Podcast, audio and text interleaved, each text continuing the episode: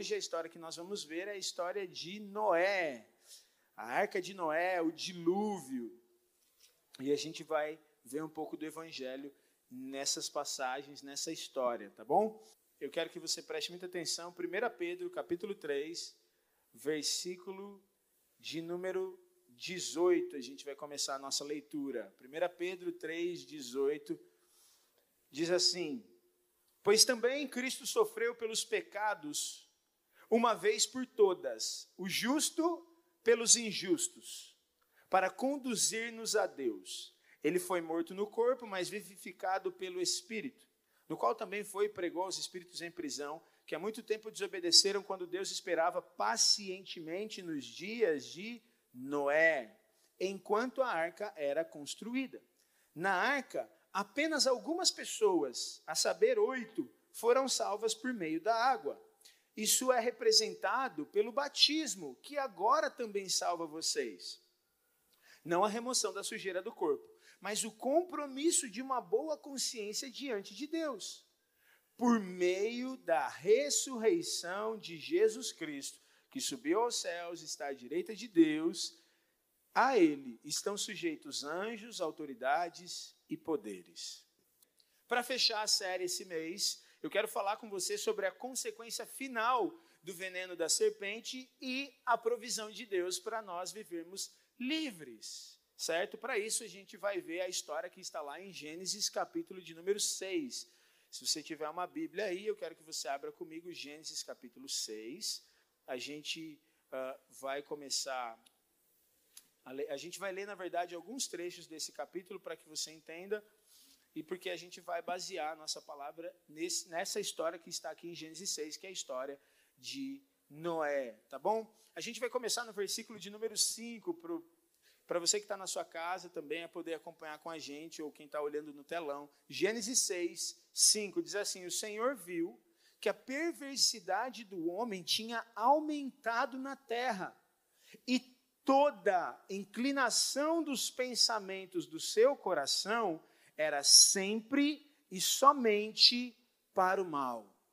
Eu vou ler de novo esse versículo que ele é muito chave para o que a gente vai falar.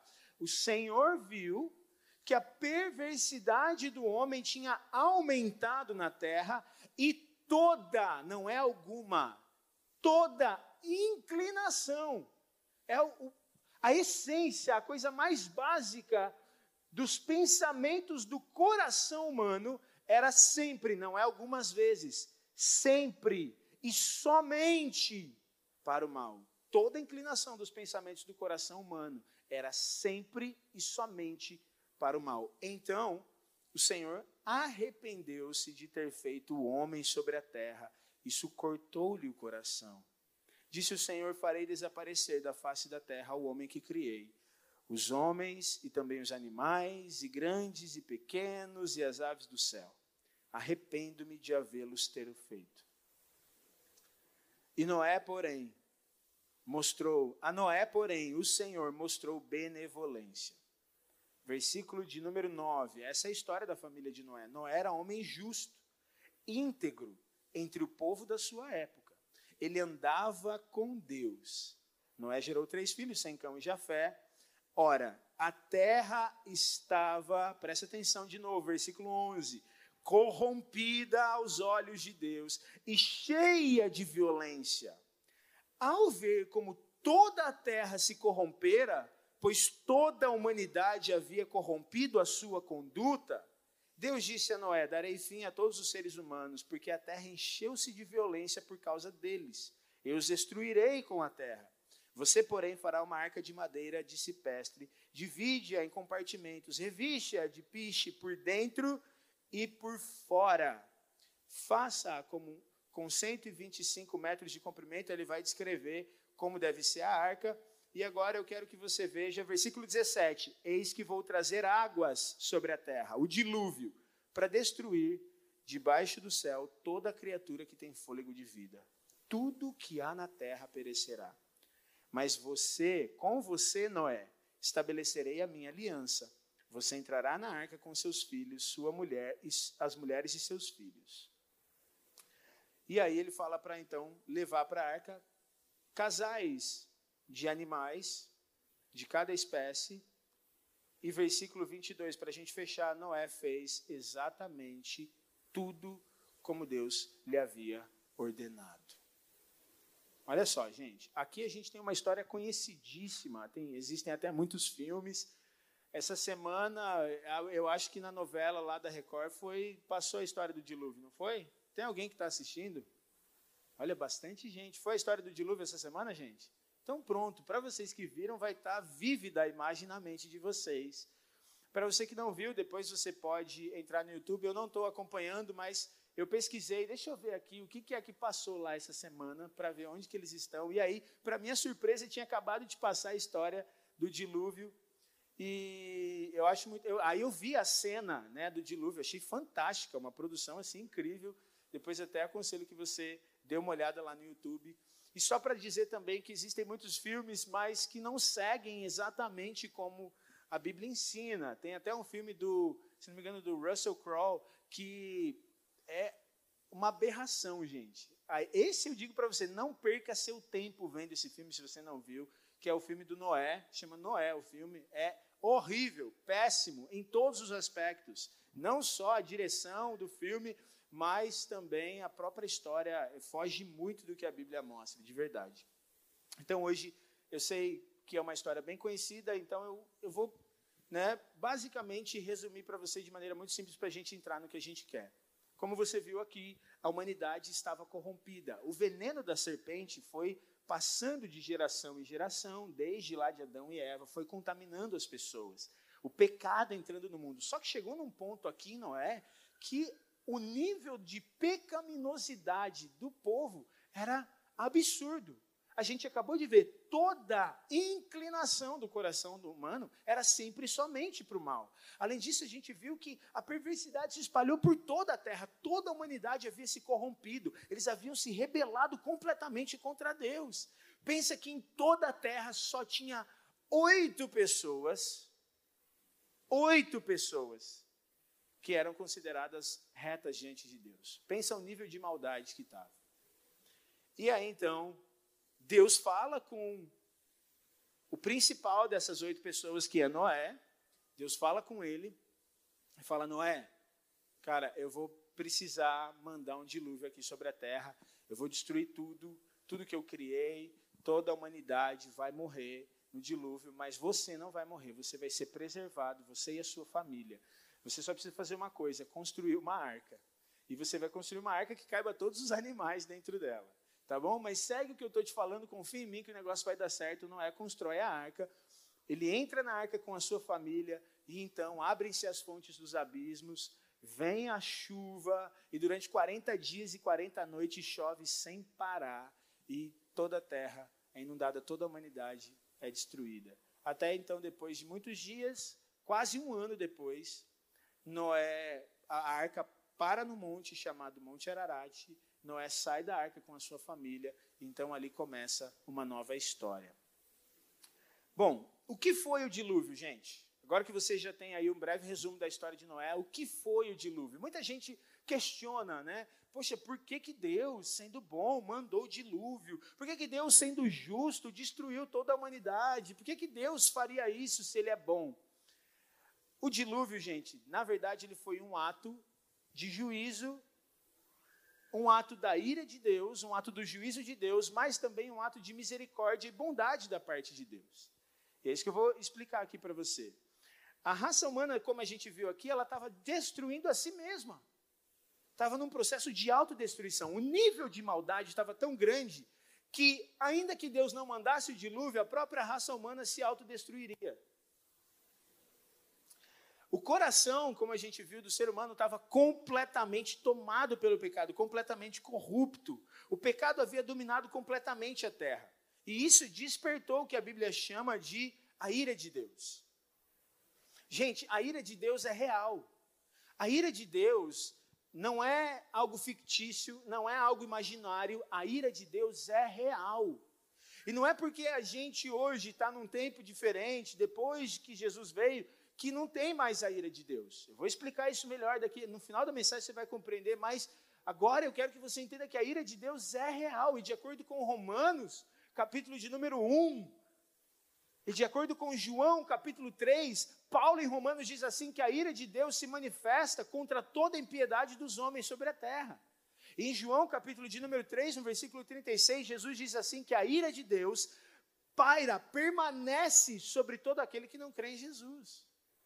O que é a ira de Deus? Porque a gente não consegue imaginar um Deus amoroso, um Deus bom, que ao mesmo tempo seja um Deus irado. Só que você precisa entender que a ira de Deus é diferente da ira humana contaminada pelo pecado. Porque todo sentimento humano, mesmo mais puro deles, é contaminado pelo pecado. Primeira coisa. Então você não tem como comparar o que você sente com o que Deus sente. Olha só o sentimento de Deus, ele sacrifica um filho justo, reto por toda a humanidade pecadora. Você nunca faria isso com teu filho. O teu nível de amor nunca alcança o nível de amor de Deus. Onde Deus sacrificou. Pensa, a Aninha nascer e aí eu sacrificar ela por todos os pecadores da terra. Ou por todos aqueles que fizeram mal contra mim. Todos aqueles que tentaram destruir a minha família, por exemplo. Foi isso que Deus fez. Então, o nosso sentimento não, não tem como comparar com o sentimento de Deus. Quando a gente estiver na Nova Jerusalém, talvez a gente consiga entender melhor isso.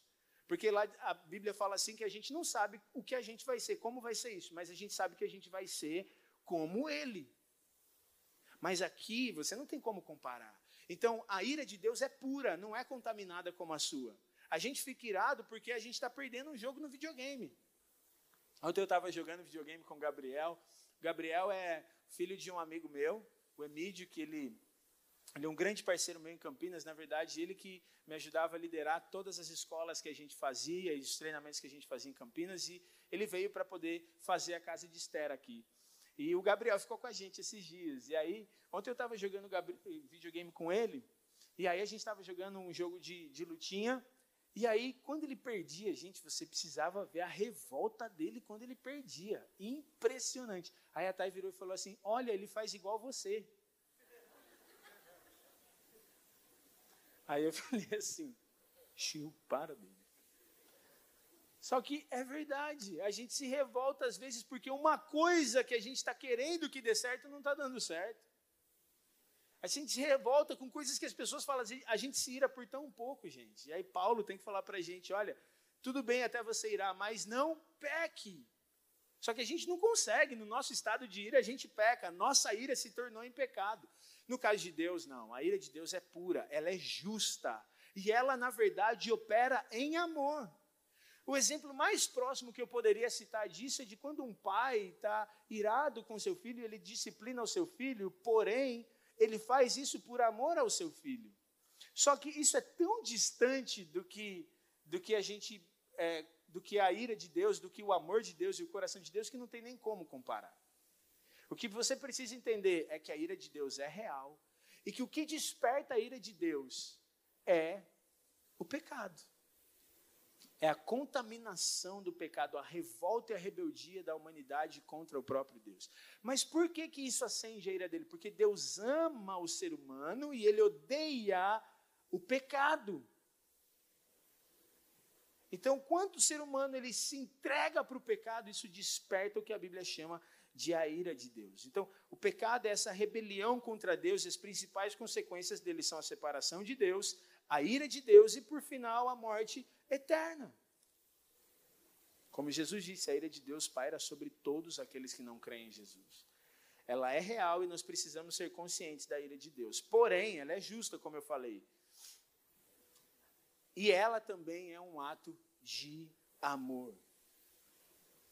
É um ato de amor, é um sentimento marcado pelo amor zeloso de Deus. Porque Deus zela pela sua santidade, Deus zela pelos princípios que ele estabeleceu, Deus zela por aquilo que é puro, por aquilo que é real. E quando aquilo que é puro, aquilo que é santo, aquilo que é nobre está sendo corrompido, deturpado, distorcido, e os homens fazem isso com prazer, se rebelando contra ele, isso desperta a ira dele porque ele zela por aquilo que é precioso. E o que ele zela mais, acima de tudo, nessa terra, é por você, porque ele ama você. Então, quando Deus olha para a humanidade em Gênesis capítulo 6 e vê essa corrupção gigantesca da humanidade, a Bíblia diz assim: ele arrependeu-se de ter feito o homem, e isso cortou-lhe o coração. E aí então ele se vê nessa situação onde ele decide mandar o dilúvio. Então, gente, o dilúvio, para você entender, ele foi um ato da misericórdia e da graça de Deus. Em Gênesis 6, a gente vê claramente que Deus enviou o dilúvio para impedir que a maldade do homem se espalhasse ainda mais e a humanidade se autodestruísse. Deus mandou o dilúvio para que a raça humana pudesse ser preservada e para que houvesse o cumprimento da profecia de que o Messias viria e esmagaria a cabeça da serpente. Porque a humanidade, a humanidade estava tão corrompida que ela estava se autodestruindo. Então Deus olha e fala assim: esse é o momento, eu vou salvar Noé, preservar ele, e o meu plano vai continuar, e o meu filho vai ser entregue, e toda a humanidade vai ser salva. Então, no final, a própria história de Noé representa a nossa história. Ela aponta para aquilo que Cristo faria. Porque Deus mandou o dilúvio para preservar a humanidade. Ah, mas ele destruiu todo mundo. Sim, porque a humanidade estava se autodestruindo. E ele então preserva a humanidade onde ele encontra justiça, para que é através desse povo uma nova história fosse escrita e através dessa história Cristo viesse e redimisse toda a humanidade. Quem está me entendendo, gente? Isso é a graça de Deus. Ele decide purificar a terra, porque os seres, humanos, os seres humanos estavam destruindo a si mesmos e a própria terra. Então, no final, esse ato da ira de Deus, de juízo e julgamento, também foi um ato da bondade de Deus, principalmente para com Noé, para com a sua família. Porque pensa Noé e a sua família no meio dessa situação, gente. Eles decidem confiar em Deus enquanto todo o povo estava rebelando-se contra Deus e voltando-se contra o Senhor. Então, Deus levanta Noé. E a Bíblia diz assim, presta muita atenção, que Noé foi pregoeiro da justiça. O que aconteceu é que Noé começou a anunciar a justiça de Deus. Ele começou a anunciar o, ju o, juízo de Deus. Ele começou a anunciar a bondade de Deus. Aí, as pessoas daquela época então se depararam diante de uma escolha de ouvir a, aquilo que Noé estava falando, se arrependerem e voltarem-se para Deus, ou sofrerem a destruição iminente por causa dos seus pecados. Então, o povo daquela época, tendo a oportunidade de se voltar para Deus e confiar em Deus, como Noé, decidiu se rebelar contra Deus. Então, no final, eles foram destruídos pela própria pelo próprio pecado deles e pela própria escolha deles de não se voltarem para Deus. Está dando para entender? Agora, gente, presta atenção. Assim como houve um dilúvio nos tempos de Noé, que destruiu a humanidade, que destruiu a terra, a terra brevemente, novamente será destruída de novo, e todo aquele que não se arrepender, também será destruído junto. Só que dessa vez não vai ser com dilúvio, porque Deus prometeu que nunca mais mandaria o dilúvio. Dessa vez vai ser com fogo. É isso que a Bíblia diz. E aí o seguinte, nós que somos salvos, temos aqui a resposta, nós temos a justiça e a resposta de Deus para esse mundo, e nós podemos pregar o evangelho para esse mundo para que eles vejam a bondade de Deus. Porque Deus é muito bom. Deus é muito bom. E Ele é tão bom e tão justo que Ele não vai permitir que o justo e o ímpio vivam para sempre juntos. Deus é tão bom e tão justo que Ele não vai permitir que santidade e pecado permaneçam juntos. Deus é tão bom e tão justo que ele preparou uma terra perfeita, novos céus, nova terra, um lugar maravilhoso onde não há pecado, onde não há morte, onde não há doença, onde não há enfermidade, onde não há medo, não há culpa, não há raiva, não há ódio, não há nada dessas coisas, mentira, dor, morte, nada. E ele preparou isso para todo aquele que crê. A questão é: como ele poderia ter, manter um lugar desse com pessoas que são ímpias e cujo coração é rebe rebelde contra ele. Não dá. Porque se ele quer ter um lugar onde não há violência, não tem como ter pessoas cujo coração é tomado por violência. Se ele quer ter um lugar onde não há morte, não há como ter nesse lugar pessoas cujo coração é tomado pela morte. Então o que ele fez? Ele proporcionou um meio de que o coração humano seja transformado, para que não haja mais morte, não haja mais ódio, não haja mais dor, não haja mais nada dessas coisas. E ele dá a oportunidade para que todo aquele que se arrepender e crer desfrute disso. Mas ele também dá um alerta. Em breve eu vou concretizar esse plano. Em breve esse plano vai ser concretizado. Por isso, no tempo que se diz hoje, que se chama hoje, arrependa-se, volte o seu coração para Deus. Porque se você quer viver a sua maneira, centrado em si mesmo, governando a sua própria vida do seu jeito, você vai poder fazer isso num lugar chamado inferno, que vai queimar num lago de fogo e enxofre. Porque não tem como você governar e Deus governar ou um governo ou outro. Só que Deus é tão bom que o governo dele é o seguinte: ele chama você para governar com ele. Está dando para entender que não tem nem lógica eu falar assim, eu quero viver a minha vida do meu jeito, não quero o Senhor, não quero Deus. Aí Deus está falando assim, no meu governo, você governa junto comigo. Então tem duas opções: governar junto comigo ou ser independente. E aí Pedro declara isso, que assim como foi nos dias de Noé, em 2 Pedro, capítulo de número 3, do versículo 1 ao 13, você pode ler depois. 2 Pedro, capítulo 3, versículo 1 até o versículo 13. Ele diz que assim como foi nos dias de Noé, vai chegar esse momento. Assim como a terra foi destruída pelo dilúvio, a terra, essa terra, ela vai se desfazer em fogo. A terra vai ser purificada. Só que isso é um ato de purificação, isso que eu quero que você entenda. Pedro deixa claro, fazendo associação, de que o dilúvio vai o dilúvio ele aponta para aquilo que vai acontecer no futuro. O que vai acontecer no futuro? A terra vai se desfazer em fogo. Essa terra ela não vai deixar de existir, mas ela vai ser purificada. É como você pegar uma peça de ouro. Se você der para um ourives o ouro bruto, o que, que ele vai fazer? Ele vai então passar aquela, aquela pedra de ouro bruto pelo fogo, e o fogo vai fazer o que com aquela pedra? Vai purificar aquela pedra de modo que todas as impurezas são retiradas, e então ele tem o ouro puro para ele poder trabalhar e formar aquilo que ele bem entender. E é então como surgem as joias que a gente tem, como a minha aliança de casamento, por exemplo. A mesma coisa vai acontecer com essa terra. E Pedro diz que foi isso que foi o dilúvio. Então, o que foi o dilúvio? Foi um ato de purificação de Deus para que a terra, para que permanecesse na terra somente aquilo que é puro, aquilo que é justo, para que ele pudesse concretizar o plano perfeito dele. Pois bem,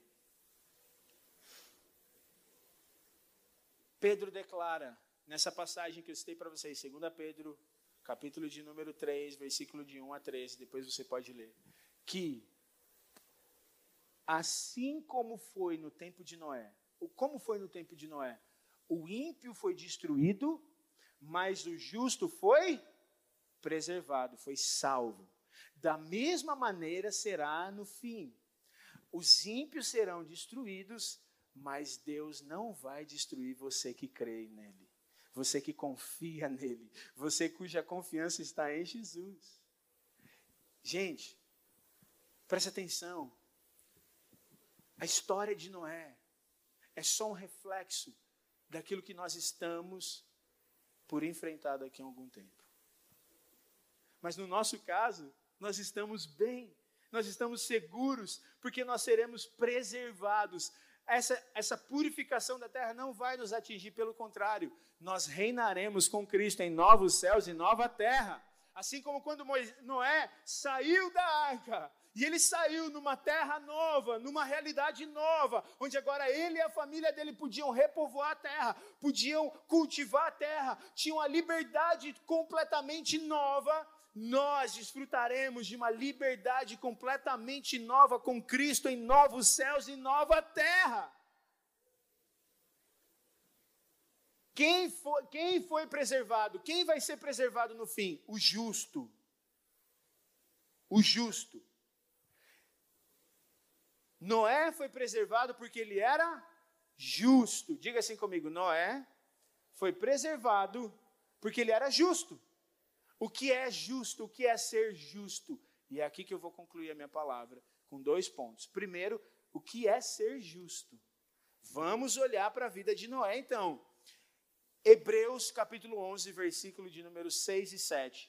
Abre lá comigo, Hebreus 11, 6 e 7. A gente leu em Gênesis capítulo 6 que a Bíblia diz o seguinte: olha, Noé era homem justo, íntegro diante de Deus. Vamos ver o que é, de acordo com a Bíblia, ser um homem justo. Como eu sei que Noé era justo. Hebreus 11, versículos 6 e 7. Acompanha comigo. Ora, sem fé é impossível agradar a. Tem como ser justo sem fé? Sim ou não? Não, gente, porque sem fé é impossível agradar a Deus. Pois quem dele se aproxima precisa crer que ele existe e que recompensa aqueles que o buscam. Pela fé, vou ler de novo. Pela fé, Noé, quando avisado a respeito de coisas que ainda não se viam, que era o dilúvio, movido por santo temor, Lembra que eu falei da ira de Deus? A ira de Deus provoca o que em nós? Temor. Porque a ira de Deus é o zelo de Deus. Assim como você tem zelo por coisas que são importantes para você. Você tem temor de bater o seu carro, você tem receio de bater ele, você tem zelo pelo teu carro. Agora pensa Deus, tem zelo pelo ser humano, zelo pela terra, zelo por cada pessoa amada. É isso que é a ira de Deus, é o zelo de Deus. E isso provoca em nós temor, para que nós vivamos de maneira que honra o nome dele. Aí olha que ele está falando, pela fé, Noé, avisado das coisas que haveriam de vir, que ainda não se viam, movido por santo temor, construiu uma arca para salvar sua família.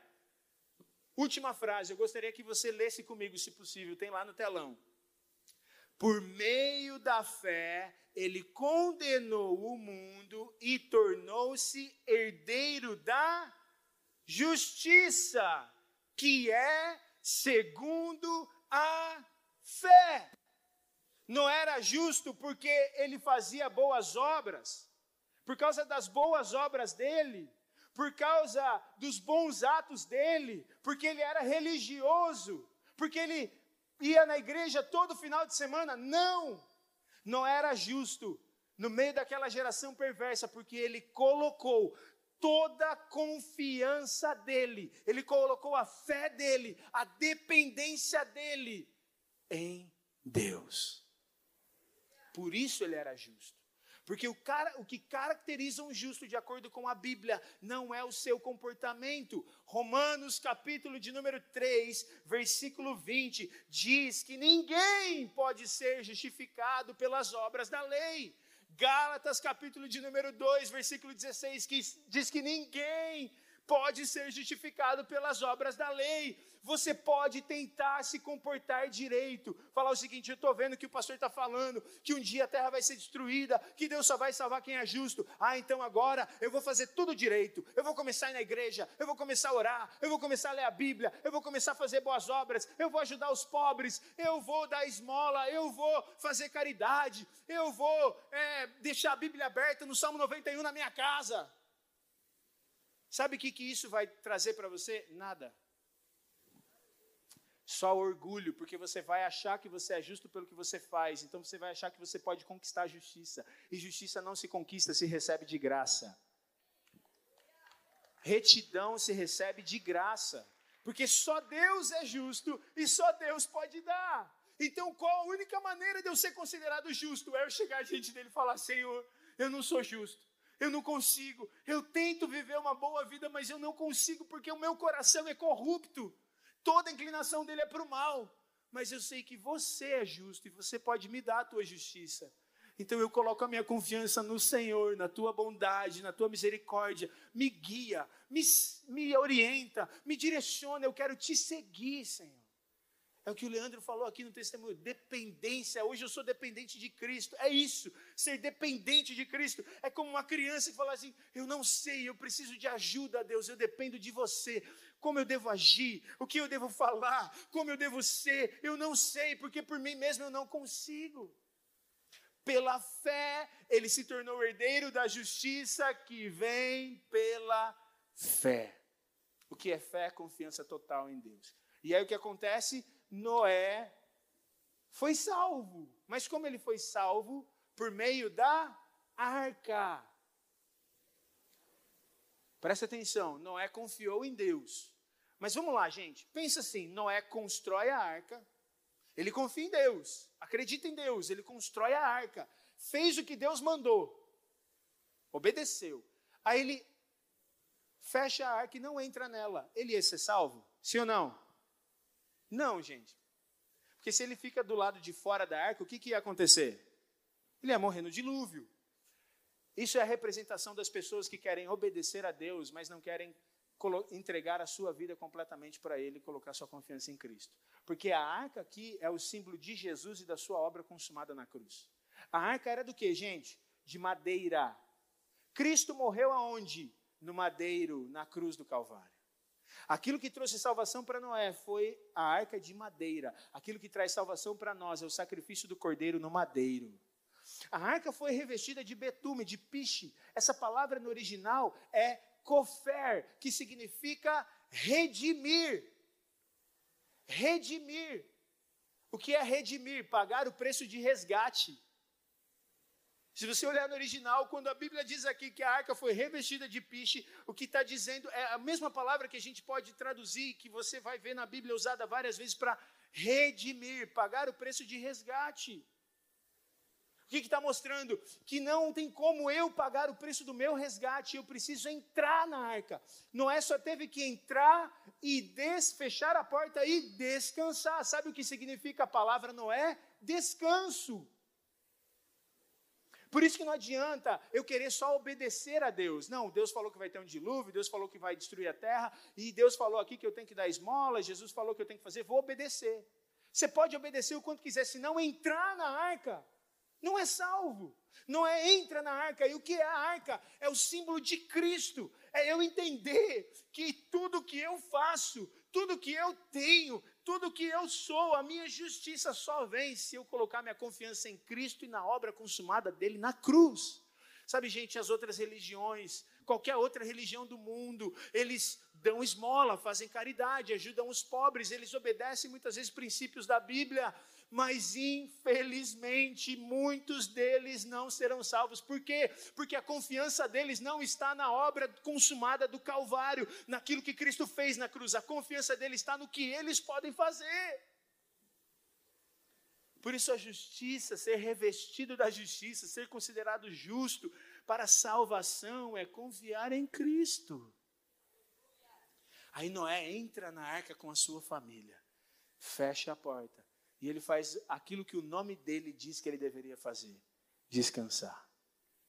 Ele descansa confiando no livramento que Deus daria por meio da arca.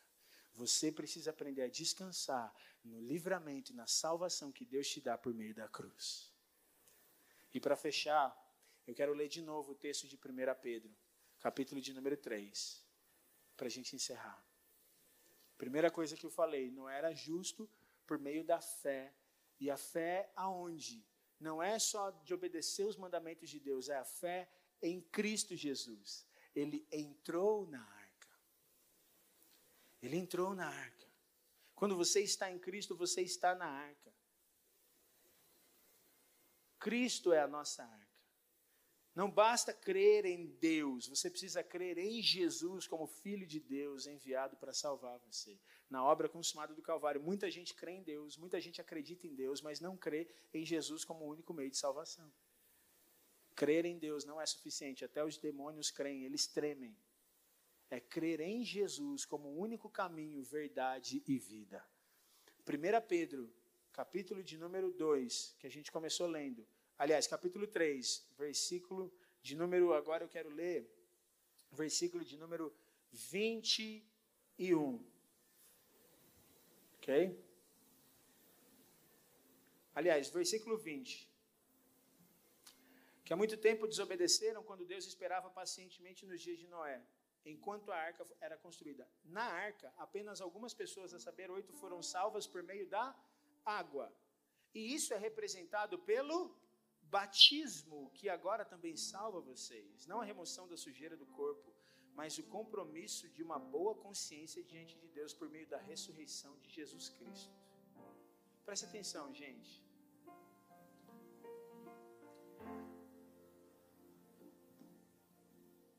Noé entrou naquela arca. E aí veio as águas. As águas cobriram a terra, as águas cobriram a arca. Só que depois as águas baixaram, Noé saiu da arca. Quando Noé sai da arca, era uma nova história, uma nova vida. Isso acontece com todo aquele que coloca sua confiança em Jesus. Que coloca fé em Jesus. Uma nova história começa, uma nova vida. E a promessa é de que agora Deus não vai mais se irar com você. Porque Deus fez uma promessa para Noé que não destruiria mais o ser humano com as águas do dilúvio e deu um símbolo de, dessa aliança que fez com ele, que é o arco-íris.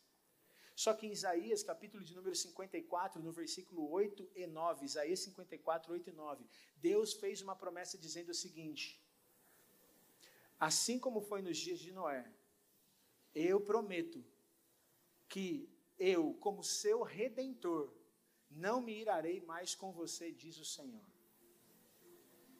O que, que Noé fez quando ele saiu da arca? Ele entendeu, lembra que a fé dele estava em Cristo? Ele oferece um sacrifício a Deus. Porque naquela época não tinha Jesus. Então eles ofereciam um sacrifício simbolizando o sacrifício que Jesus faria. E aí Deus sente o cheiro daquela oferta e fala: Não vou mais destruir a humanidade com as águas do dilúvio. E aí em Isaías Deus fala assim para o povo: Olha, vai chegar um dia em que vai ser oferecido um sacrifício. E por causa desse sacrifício eu não vou mais me irar com vocês. Sabe, eu falei no começo sobre a ira de Deus. Falei que a ira de Deus pousa sobre toda a impiedade dos homens, como diz a palavra, e sobre todo aquele que não crê. Mas a Bíblia é clara que sobre aqueles que creem em Jesus, sobre aqueles que creem em Jesus, a ira de Deus não vem sobre eles. Se você crê em Cristo, você está livre da ira de Deus. Ele não se ira com você, porque quando ele olha para você, ele vê Cristo. Assim como o dilúvio veio, o juízo veio sobre aquele mundo e não afetou Noé e a sua família, eu e você estamos livres da ira de Cristo porque essa ira veio sobre Cristo na cruz. A gente está livre da ira de Deus porque a ira de Deus veio sobre Jesus na cruz do Calvário. Jesus absorveu, ele bebeu o cálice da ira, ele sofreu a punição, a condenação pelos nossos pecados naquela cruz, de modo que todo aquele que tem fé em Jesus não mais sofre a ira de Deus, pelo contrário, agora você pode desfrutar da plenitude da graça dele, graça sobre graça. O símbolo dessa nova aliança é o sangue de Cristo derramado, como Jesus disse: Esse é o sangue da minha aliança, que é derramado por vocês. E por último, como nós podemos ter acesso então a essa nova aliança? Como eu falei, entrando na arca, confiando em Jesus. Só que Jesus disse o seguinte: que a maneira como você honra essa aliança de confiança nele é por meio do batismo. Ele disse assim: quem crer e for batizado será salvo. O que é o batismo? O batismo é um símbolo de confissão de fé em Jesus e de entrega total a Ele. No batismo, a gente entra na água e sai da água. Pedro diz que o que aconteceu no dilúvio é simbolizado pelo batismo. As águas do batismo é como as águas do dilúvio, que trouxeram purificação sobre a terra, que trouxeram juízo, mas também purificação. A velha mentalidade, a velha humanidade corrompida totalmente pelo pecado foi apagada. Uma nova história começa depois que Noé sai da arca.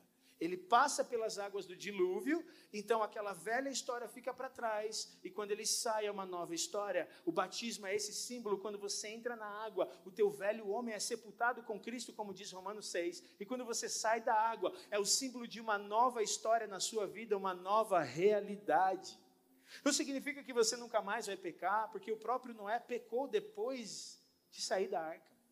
Mas significa que você está declarando em alto e bom som e decidido com uma nova consciência, como Pedro diz, que agora a tua confiança está em Jesus, que você é alguém que reconhece os seus pecados e você confia no perdão de Deus e você crê na direção do Espírito Santo para vencer o pecado dia após dia, porque Cristo venceu por você na cruz e você reconhece que não é na sua força, agora é Ele que opera tudo em você.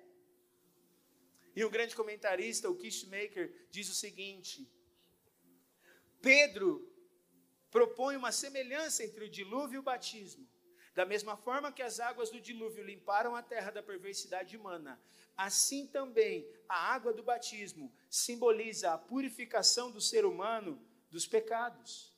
Da mesma forma que o dilúvio separou Noé e sua família do mundo perverso, assim também o batismo separa os crentes do mundo perverso do nosso tempo. O batismo é um símbolo que reflete aquilo que acontece no nosso interior. Uma transformação onde o nosso velho homem é apagado e uma nova história começa. E a garantia de que quando nós chegarmos no fim e essa terra for destruída, nós seremos preservados e viveremos com ele para sempre em novos céus e nova terra.